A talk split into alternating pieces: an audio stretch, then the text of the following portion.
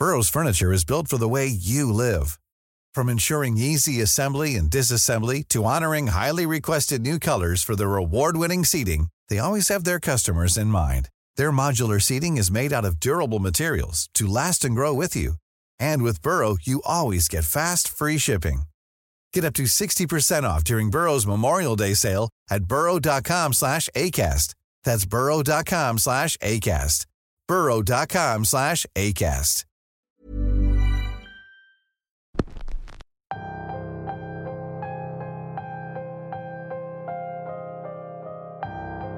Apenas comenzamos un nuevo mes y ya se siente el estrés en Ciudad Macabra.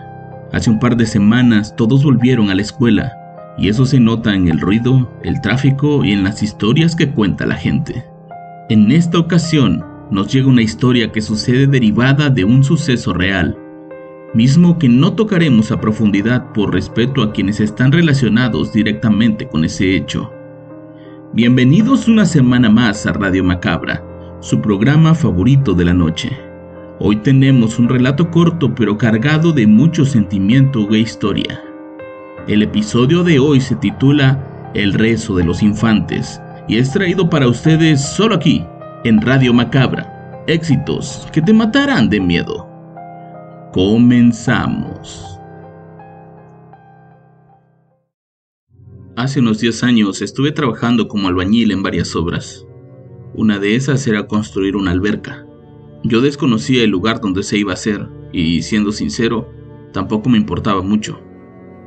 Por cuestiones de tiempo teníamos que trabajar incluso por las noches, y fue justamente cuando me tocó ser de la cuadrilla nocturna cuando esta historia que les voy a platicar me sucedió. La historia tiene, al menos para mí, mucho significado. Cuando supe la verdad no pude dejar de sentirme mal y hasta cierto punto triste por aquellos niños. Es una historia que sucedió hace mucho tiempo y de la que casi nadie habla ya. Lo primero que deben saber es que el terreno donde construimos aquella alberca se localiza a un costado de la carretera federal, en un predio a desnivel, prácticamente por debajo del nivel de la carretera. La idea de los dueños y de los constructores era que desde arriba se pudiera ver el complejo acuático, que dicho sea de paso, tampoco iba a ser muy grande, Únicamente tendría la alberca principal, un chapoteadero y dos toboganes, todo rodeado de árboles y atracciones para niños. Desde un inicio la obra tuvo bastantes demoras. En una ocasión uno de los compañeros sufrió un accidente que casi le cuesta la pierna. Le había caído una herramienta encima y eso hizo que paráramos casi dos semanas. Lo más extraño era que el compañero decía que la culpa había sido de dos niños que se cruzaron mientras él bajaba las herramientas de la polea. Debo mencionar que no había un solo niño dentro de la obra. En otra ocasión, mientras hacíamos trabajos de excavación, alguien se dio cuenta de que una manguera estaba abierta y había mojado varios sacos de cemento que se guardaban en un almacén improvisado. Eso representaba no solo una pérdida monetaria, sino también de tiempo. El jefe de la obra estaba tan enojado que ese mismo día despidió a dos personas, aun cuando todos abogamos por ellos, pues estábamos seguros de que no habían tenido nada que ver. Aún así, el ingeniero juraba que alguien había puesto esa manguera ahí y había abierto la llave para que todo se mojara. Una vez más, algo nos estaba retrasando. El momento en el que comenzamos a darnos cuenta de que algo nos estaba tratando de echar a perder los planes fue cuando mientras todos estábamos en nuestra hora de comida, escuchamos cómo se encendía una retroexcavadora y de la nada comenzó a avanzar. Por fortuna esa maquinaria es muy pesada y lenta, y nos dimos tiempo de detenerla. Pero era muy extraño. Todos los trabajadores de ese turno estábamos en la zona del comedor. Nadie se había acercado a esa retroexcavadora. Para cuando comenzamos a trabajar de noche las cosas comenzaron a ser más constantes. Comenzaron con simples ruidos y travesuras como mover las herramientas de su lugar o cortar los señalamientos de medición que teníamos a convertirse en ver figuras de niños corriendo a nuestro alrededor. Hubo una noche en especial que no la olvido más. Yo estaba encargado de hacer la mezcla del cemento cuando de pronto vi salir un par de niños corriendo del almacén de donde estaban aquellos sacos. Les grité que se salieran del terreno, que no debían estar jugando ahí, pero no hicieron caso. Únicamente los vi perderse entre los árboles y la oscuridad. El que sí me escuchó fue un compañero, que estaba trabajando con las varillas. Se acercó a mí y me preguntó con quién hablaba. Le contesté que había visto salir a dos niños del almacén, pero él me contestó que no había nadie. En ese momento estábamos solos. El resto de los trabajadores habían ido a recoger grava en una de las camionetas y todavía no habían regresado. Traté de no hacer mucho caso y seguí con mi trabajo cuando de pronto escuché. ¿Cuándo se van? Era la voz de un niño, estaba seguro, ese tono agudo e infantil. No podía ser nadie más. Miré hacia atrás y no vi a nadie. Decidí que no iba a estar ahí solo, pues ya no me sentía en paz. Fui hacia donde estaba mi compañero y lo encontré sentado rezando. ¿Qué te pasa? le pregunté. Siéntate conmigo a rezar, contestó casi a susurros. Me senté más que nada porque estaba cansado, pero no porque realmente me fuera a poner a rezar con él, cuando de pronto lo volví a escuchar. ¿Por qué no me quieres decir cuándo se van? Era de nuevo la misma voz, pero esta vez podía ver al niño. A mi lado estaba un jovencito de no más de 12 años, vestido con una playera de cuello redondo color gris, una bermuda de gabardina debajo de la rodilla, tenis color blanco y calcetas largas. Su cara era como la de cualquier niño, con excepción que tenía una enorme cicatriz en la cara que a decir verdad impactaba bastante. Al verlo, le pregunté qué hacía ahí. Le dije que era una propiedad privada y que nadie excepto los trabajadores tenían permiso de entrar. El niño me miraba como asombrado, como si no hubiera visto a nadie de mi edad en mucho tiempo. ¿Cuántos años tienes? preguntó. Tengo 24. ¿Y en qué escuela vas? Eh, no voy a la escuela, respondí apenado. ¿Por qué? No me gustaba estudiar y mejor me puse a trabajar, le contesté. Mientras yo tenía esa conversación, mi compañero rezaba alzando la voz de manera frenética. Era como si no quisiera escuchar nada de lo que hablábamos y de hecho ni siquiera volteaba a vernos. Yo estudio en la escuela Niños Héroes, me dijo con un tono de tristeza. Hey, it's Ryan Reynolds and I'm here with Keith, co-star of my upcoming film If, only in theaters May 17th. Do you want to tell people the big news? All right, I'll do it. Sign up now and you'll get unlimited for $15 a month and six months of Paramount Plus Essential Plan on us. Mintmobile.com slash switch. Upfront payment of $45 equivalent to $15 per month. Unlimited over 40 gigabytes per month. Face lower speeds. Videos at 480p. Active Mint customers by 531.24 get six months of Paramount Plus Essential Plan. Auto renews after six months. Offer ends May 31st, 2024. Separate Paramount Plus registration required. Terms and conditions apply if rated PG. Ah, bueno, no dejes de estudiar. Si no, vas a terminar como yo.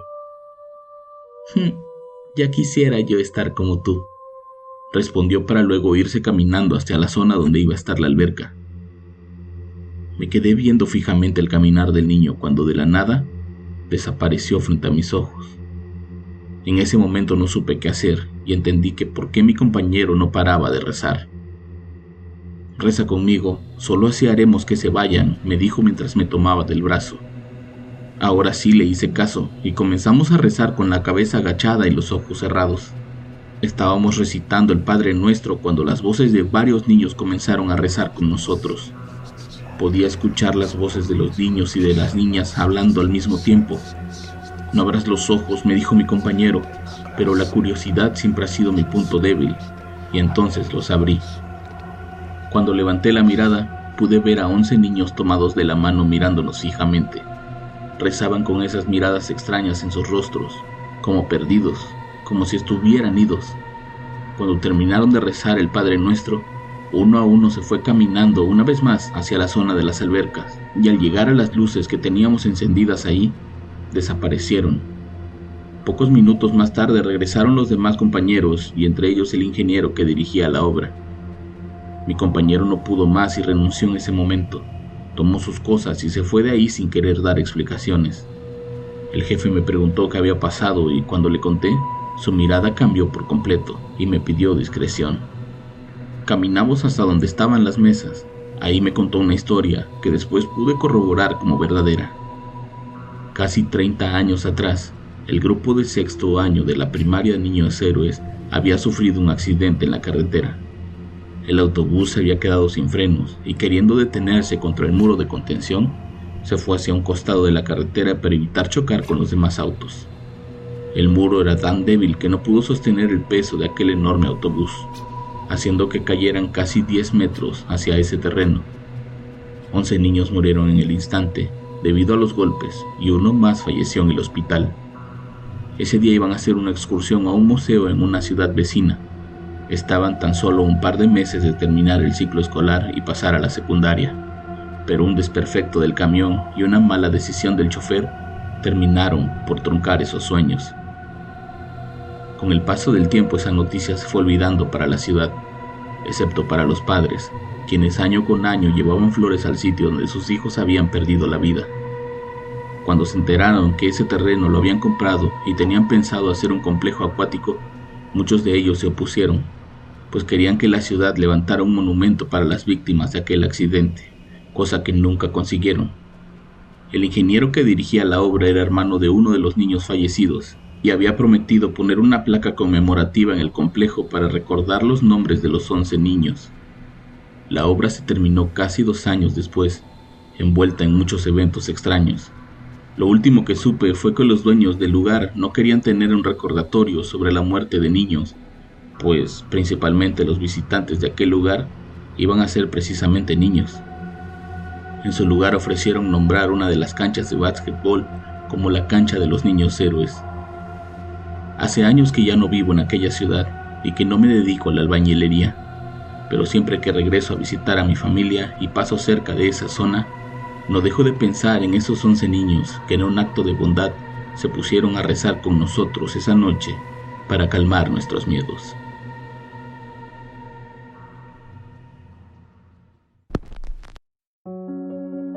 Este es un saludo al más allá para aquellos niños que sufrieron ese trágico accidente y que por alguna razón siguen penando en ese lugar. Yo los espero la próxima semana con más historias y con más Radio Macabra. Éxitos que te matarán de miedo. Buenas noches.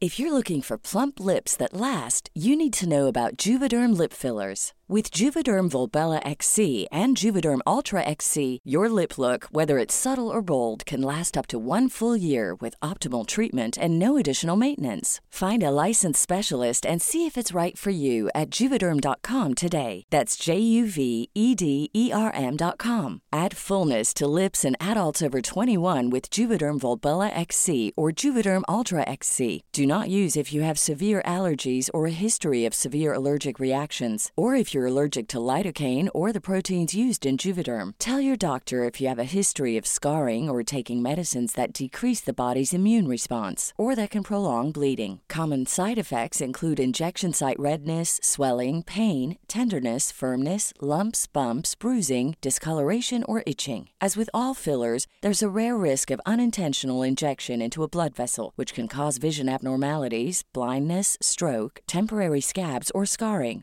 For full important safety information, visit juvederm.com.